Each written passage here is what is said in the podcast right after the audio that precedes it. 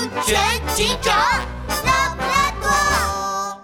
珠宝展上的假医生一，瞧一瞧，看一看喽！这是我穿山甲收藏的世界上最最最红的红宝石，最最最蓝的蓝宝石，最最最最最最最黄的黄宝石。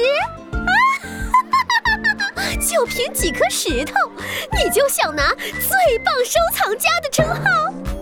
森林小镇一年一度的珠宝收藏展上，穿山甲拿着个大喇叭，向大家讲解自己收藏的宝石。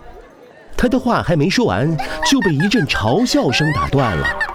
是对面展台的白天鹅小姐。瞧，白天鹅小姐拿着一把扇子。半挡住脸，笑得直不起腰来。你你，哼，笑什么笑？难道你有东西能赢过我的宝贝吗？那当然。请看，我手上的这把扇子，可是我们白天鹅家族祖传的宝贝。白天鹅小姐双手捏住扇子的两个角，在大家面前展示了一圈。这上面镶嵌着九十九颗极品珍珠，哇！看到了没有？中间最大最圆的这颗，可是世界上只有一颗的天使珍珠哦。什么天使珍珠？我看是天鹅屎吧。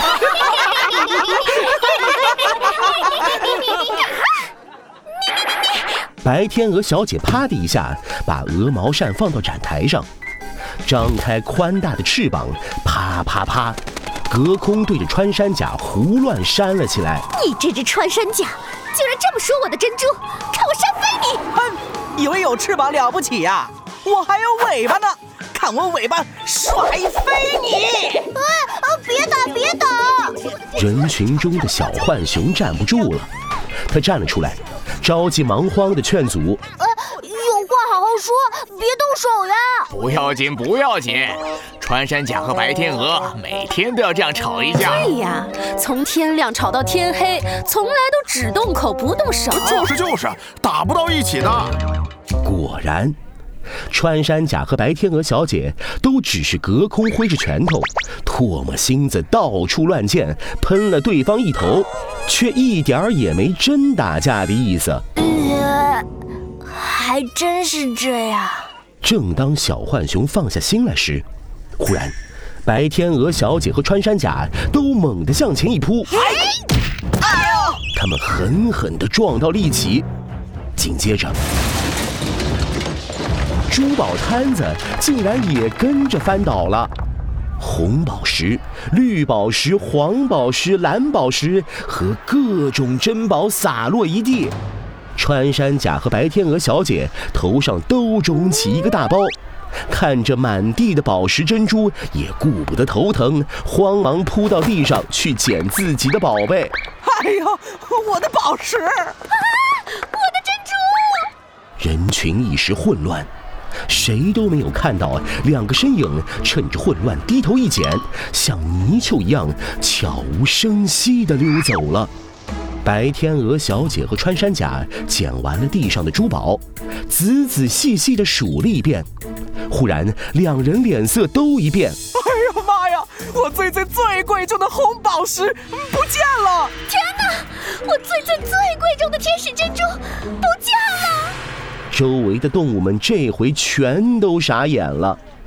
人群里的小浣熊一见出了大事，立刻跑去找人帮忙。哦，对，需要帮助就找拉布。拉布拉多警长，不好了！天鹅老板和穿山甲的珠宝丢了。